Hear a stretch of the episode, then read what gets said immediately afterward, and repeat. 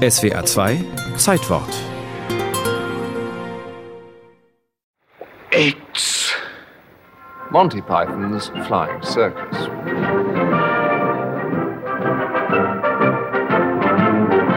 Und damit begann am 5. Oktober 1969 die BBC-Comedy-Serie, die noch heute Kult ist. Ich sage nur Ministry of Silly Walks oder Spot the Looney und jeder Fan weiß sofort Bescheid. Den heutigen Kultstatus hatte Monty Pythons Flying Circus zu Beginn allerdings noch nicht. Der Grund wechselnde Sendeplätze, ein relativ kleines Sendegebiet und das ungewohnte Format. Monty Python-Mitglied Michael Palin meinte einmal, die Zuschauer hätten in der Anfangszeit nur aus Leuten mit Schlafstörungen, Intellektuellen und arbeitslosen Einbrechern bestanden. Und John Cleese, ein weiterer Python, erinnert sich, Wenn Sie etwas schreiben, das ein bisschen originell ist, dann mag das am Anfang niemand. Niemand mochte Monty Python zu Beginn. Der damalige Chef der BBC-Unterhaltung traf den BBC-Direktor im Fahrstuhl und sagte, ich mag das nicht. Es ist kompletter Müll. 1974 wurde die Show in den USA zum ersten Mal gesendet und war dort ein Riesenerfolg. Sehr zur Überraschung der Pythons, die ihren Humor für nicht exportfähig hielten.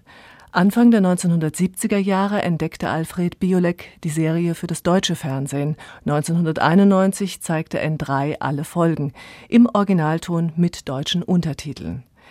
Mittlerweile gibt es das Ganze auf DVD und Monty Python-Fans können sich jederzeit über den toten Papagei oder das Holzfällerlied amüsieren.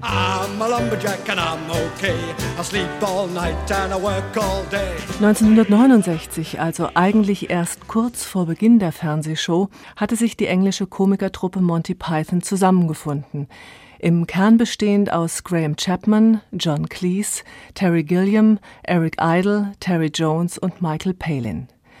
Alle hatten zuvor schon bei diversen Comedy-Serien Erfahrung gesammelt.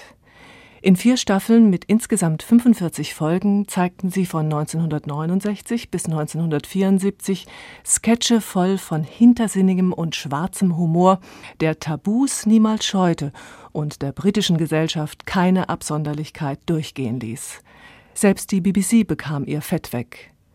Der Verzicht auf eine Pointe am Ende einer besonders absurden Szene war revolutionär und entpuppte sich als stilbildend. In Anlehnung an den Ausdruck Kafkaesk sprach man schon bald von Pythonesque.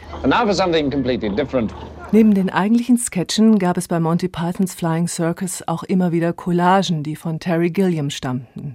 Die Titelsequenz mit ihren Blütenranken und dem markanten Fuß begleitet von John Philip Sousas Liberty Bell March, wurde schnell zum Markenzeichen. Der Fuß stammt übrigens aus einem Bild des Renaissance-Malers Agnolo Bronzino und gehört Cupido, dem Gott der Begierde, der gerade Venus verführen will. Wie weit der Einfluss von Monty Pythons Flying Circus reicht, kann man zum Beispiel daran erkennen, dass der Ausdruck Spam für massenhaft versendete E-Mails durch einen Sketch inspiriert wurde, in dem immer wieder, nämlich 132 Mal, der Name einer Dosenfleischmarke genannt wird: Spiced Ham. Spam. Neben der Serie Monty Pythons Flying Circus produzierten die Komiker noch mehrere Filme wie Die wunderbare Welt der Schwerkraft, Die Ritter der Kokosnuss, Das Leben des Brian und Der Sinn des Lebens. 1983 war dann aber die Luft raus und die Truppe löste sich auf. Der Kult jedoch blieb bis heute.